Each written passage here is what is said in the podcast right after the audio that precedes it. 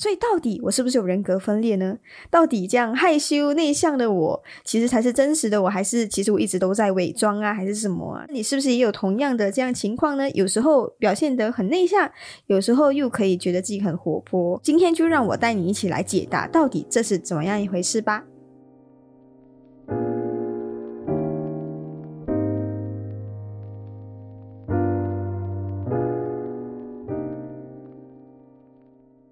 欢迎收听不正常逻辑研究中心的第十一集，我是左手怪。哇，真的不知不觉哈，不正常逻辑来到了第一季的最后第四集了。但是请你放心，就算第一季结束了，我也会很快回归的。我不会让研究人员等我太久的，毕竟我也是很害怕，呃，大家把我遗忘了。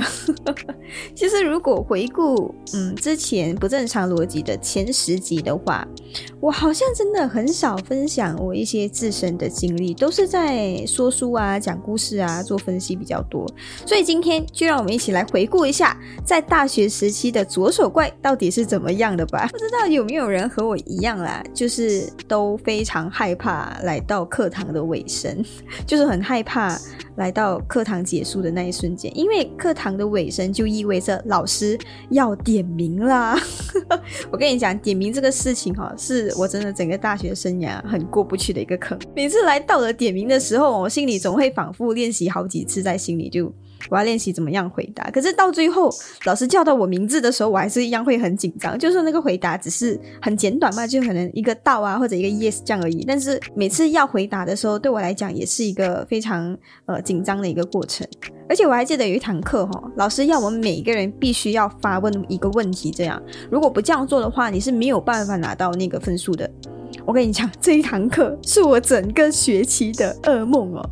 虽然我是一个蛮会问问题的小孩，但是我真的完全不会在全班面前问问题，而且。每次问问题或者是在发表意见的时候哦，我表面虽然看起来好像哎哇很淡定很 steady 哦，但实际上你摸一摸我的手，你就可以知道我的手是冰的。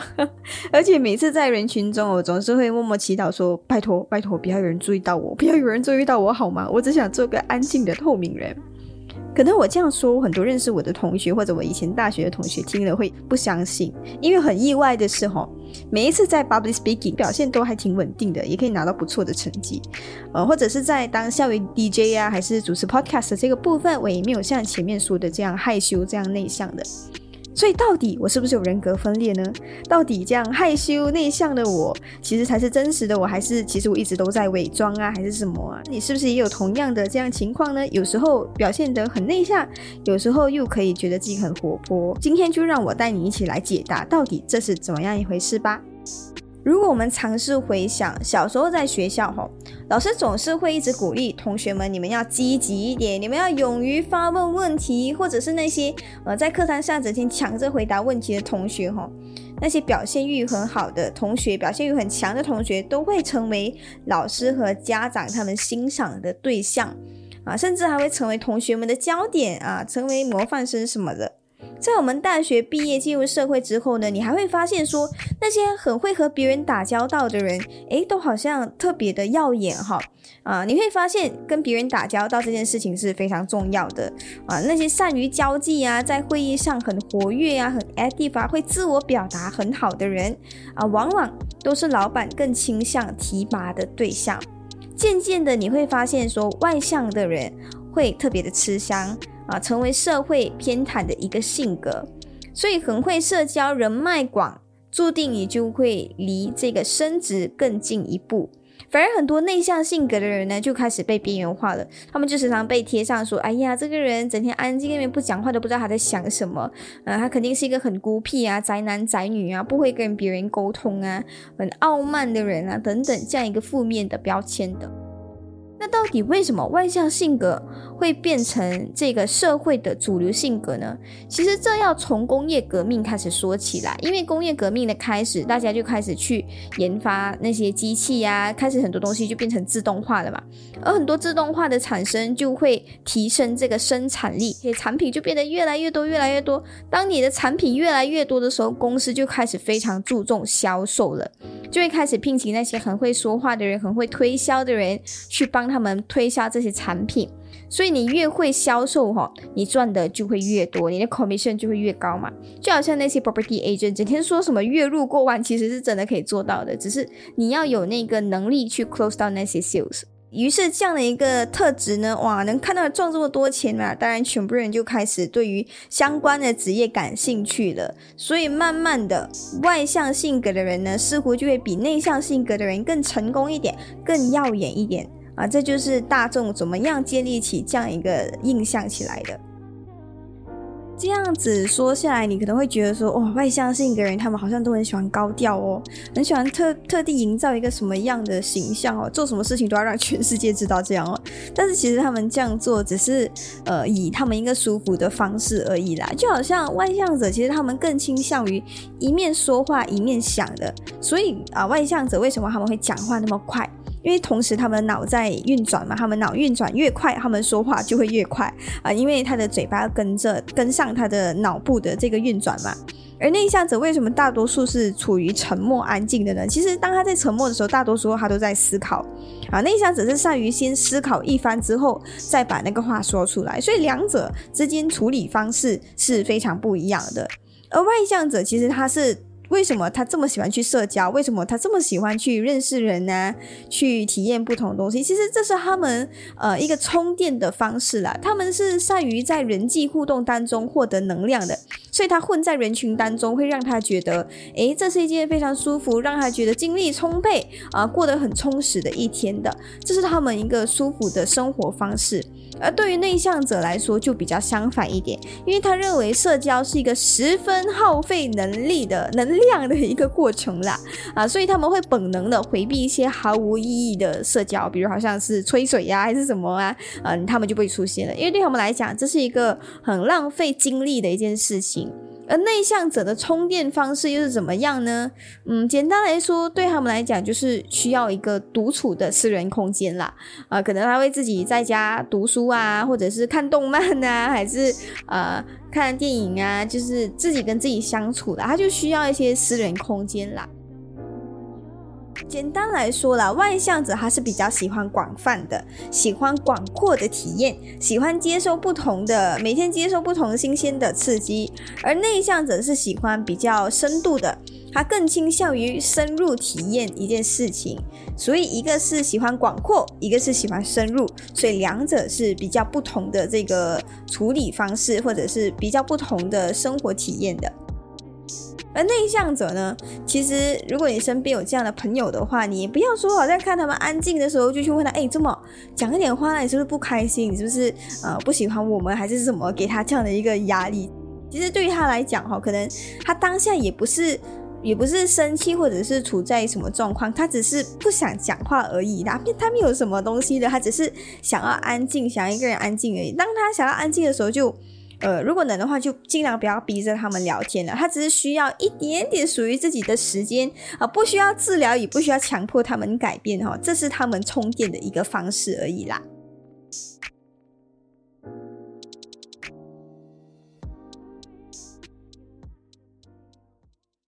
在这里要特别感谢 Young Production 的友情赞助，你们在本期所听到的歌曲和 BGM 都是他们自己自创的哦。他们是非常有才华的一群大马年轻人，如果觉得好听的话，记得到他们的 YouTube channel Young Production Y U N G Young Production 去关注他们哦。当然，如果也是大马创作歌手的你，也欢迎你把作品发给我哦。那你以为刻板印象只针对内向的人吗？其实没有哦，外向的人其实他们也时常会遭到误解的啊。你觉得外向性格的人就是充满活力啊，非常开朗的啊？尽管啦，尽管他们的确是更倾向和别人聊天、和别人交谈，但是不代表他们一定是。都喜欢说话的，啊，很有可能其他有有一些外向者，他们是更倾向于啊一些户外的活动，比如好像爬山还是游泳等等的。外向者虽然看起来比较精力充沛，比较有活力哈，比较喜欢去尝试新鲜的东西啊，非常有信心什么的，但是其实同时呢，他们也会有一些负面的情绪，比如好像恐惧啊、自卑啊、焦虑等等的。因为其实外向只是属于性格的其中一小部分而已哈，所以外向的人也未必说他一定是非常活跃啊，非常有信心，无时无刻的保持这样一个状态，其实没有的。大家都是人嘛，大家肯定就会有自己的负面情绪等等的。所以总结来说，外向者。不一定都是爱说话，不一定都是一定要非常活跃的啊。同样的，内向者也不一定就是文静的。嗯，可能我们会有一些刻板印象。如果你说这个人是内向的话，啊，可能他就是比较安静啊，比较比较不喜欢讲话啊什么的。但是的确啦，内向的人是更倾向于害羞。但是害羞的人就未必是内向的哦，因为不管是外向还是内向的人，都有可能会有害羞的情况。试问，就算你是个外向的人，多多少少你也是曾经害羞过的吧，对不对？跟你们说一个很有趣的故事啊！我在大学时期，我知道有一个朋友，我认识他一个，我认识一个朋友啦，他就真的是一个非常害羞的人，他的语言表达能力也是比较弱的，呃，甚至就大家一起聚在一起的时候，他就是。不太于善于去跟别人沟通跟交谈的，所以我们有足够的理由怀疑他是属于内向人格的。但是哈，很奇怪的是，他很喜欢报名很多社团活动啊，甚至喜欢看学校办什么活动，他就第一个去参加的。一开始大家就会觉得说，诶，他有点奇怪哈，因为在社交当中，他的确是显得有一点笨拙，而且他说出来的话也很容易弄到别人有一点尴尬，呃，感觉上他就是好像要想办法融入大家而已哈。但是直到后来我才知道，哦，原来他不是去刻意的伪装自己，为了要硬硬认识别人，而是他就觉得。这样的环境让他很自在，因为他就是典型的外向人格啊，呃，他就觉得处在于人群当中，让他觉得很舒服啊，让他觉得在接受不同的新事物，让他觉得，诶，他的人生变得充实了，他觉得很开心。所以，外向的人也未必是善于沟通的，只是他们很喜欢处在于人群当中，他们喜欢这样的一个环境，啊，喜欢和不同的人见面聊天，体验不同的人和事物。所以简单来说，善于沟通是属于你的能力，而内向和外向是属于人格。能力和人格两种是不同的。所以内向的人肯定就是语言能力很弱的吗？其实没有哦。有一本书我觉得非常有趣哈，叫做《探索人格潜能，看见更真实的自己》，作者是 Brian Little，他是一个非常幽默的讲师。他在课堂上哈讲话的声音很洪亮，看起来也非常的自信哈。曾经被评选为哈佛最受欢迎的心理学教授，我们非常有理由相信他就是属于外向的。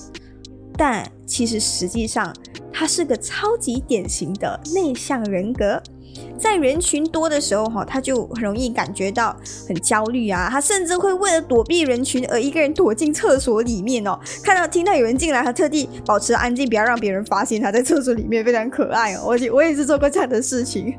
但是为什么会有这样一个情况呢？难道在课堂上那个讲话很洪亮、眼睛会发光的那个那个教授是他伪装出来的吗？嗯，但是如果我告诉你，其实他是自愿也乐于这样做呢？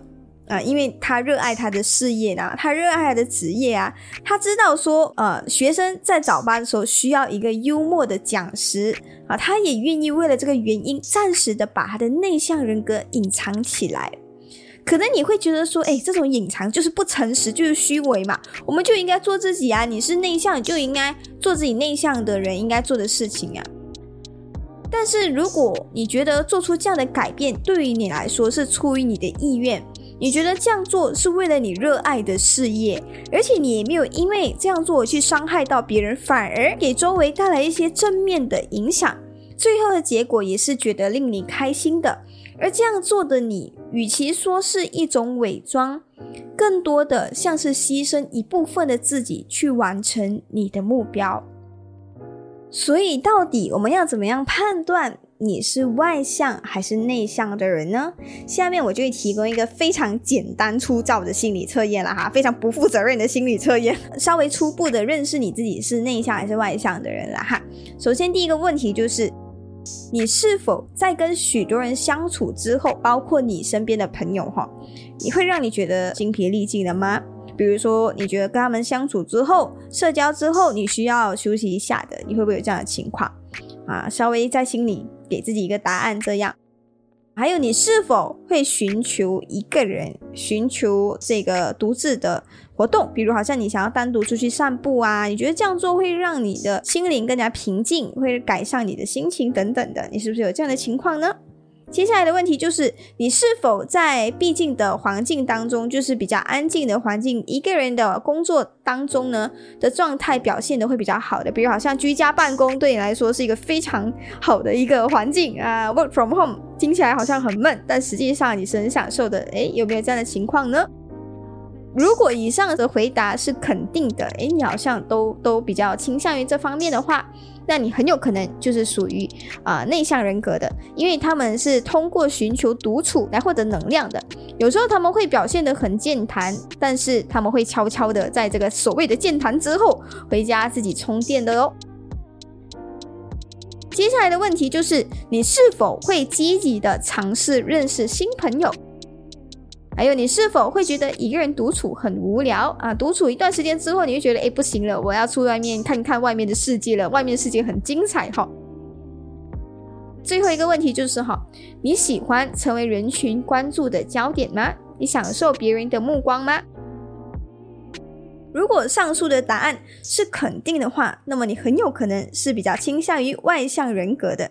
外向人格，他们是通过与人互动、交际当中获得能量的，而独处会消耗他们的能量，哈，他们会觉得很无聊，他们会耐不住独处的这个孤独的，所以他们会不停的去寻求与人交往的机会，去扩展他们的视野。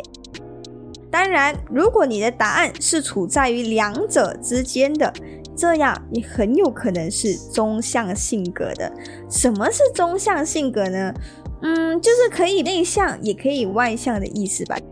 其实简单来说，人本来就是没有绝对的内向或者绝对的外向的，每个人其实都有内向和外向的潜质。但是长期以来哈，人们就以为哈外向的人可以做一个更好的销售员哈。但是其实根据研究发现，外向和销售的业绩之间没有太过直接的影响跟关系的。那么到底谁能做得更好呢？答案就是中向性格啦。因为中向性格的最大优势就是平衡，也就是同时能够兼顾内向和外向的优点。而处在中向性格的人也不在少数哟。所以简单来说，其实今天的分享是希望你可以不要被内向和外向的标签所束缚的。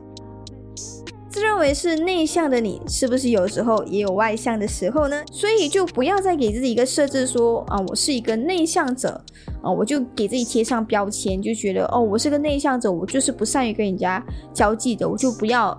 呃，去参加什么社交活动了？我要与世隔绝什么的哈。其实实际上，你这样一个想法是在给自己一个借口，不去突破自己，走出舒适圈的。适当的这个人际关系其实是需要的。甚至还有些人会认为说，哎，我内向，我就是个内向者啊，这是我的优势。我觉得这样更显得我是一个爱思考，我是个有个性、有内涵、有坚持的人。呃，虽然我也不排除这样形容自己啦，开玩笑啦，但是真的不可以这样想啦，你一定要尝试不同的挑战啦，啊，因为其实人是有很多面性的。你可以通过有效的训练啊，让自己在需要的场合的时候能够正常的表达啊，甚至其实中向性格也不是一个标签，而是一个性格的范围。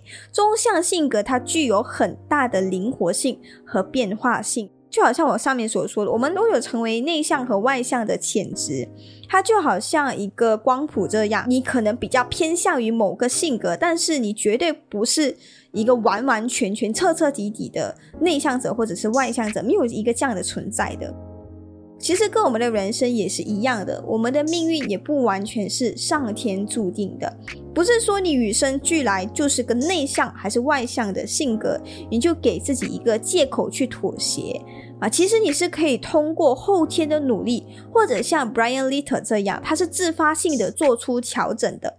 但是前提是，你觉得这样做会让你更开心，而不是纯粹的迎合社会的需求。这样做你就没有没有意思了嘛，对不对？所以比起去判断你是个内向还是外向的人，我更希望你明白，这个世界上几乎没有绝对的内向。或者是外向的人，我们都是拥有内向和外向的潜质。不要让性格的框架去限制你自己发掘新的潜能的这个机会的。你没有人格分裂，这两个都是你自己哈。好了，今天就说到这里了。希望这一集呢，可以带你去探索一下你自己，摆脱这个性格的框架吧。我是左手怪，我们下一集不见不散喽。晚安，拜拜。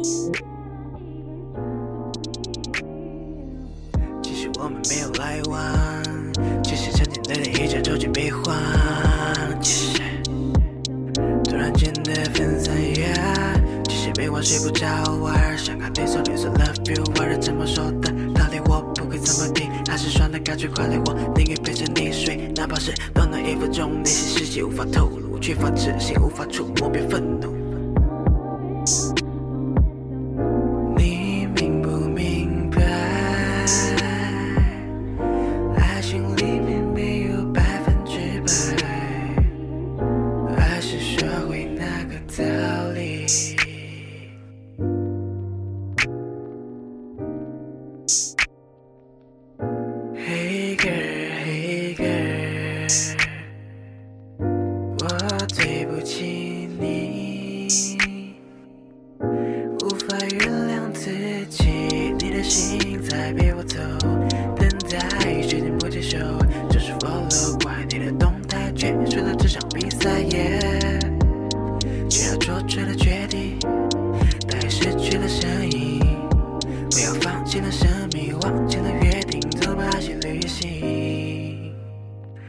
Sorry I'm falling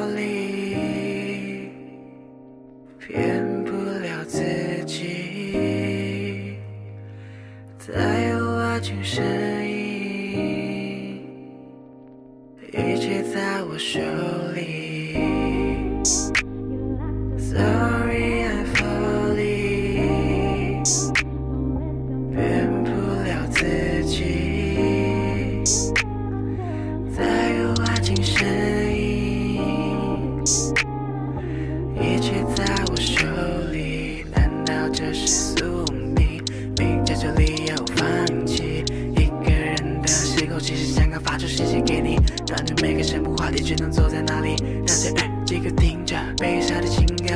对于了解还是忽略了，一定要想，为何会等疯了，害怕失去所有。Say no。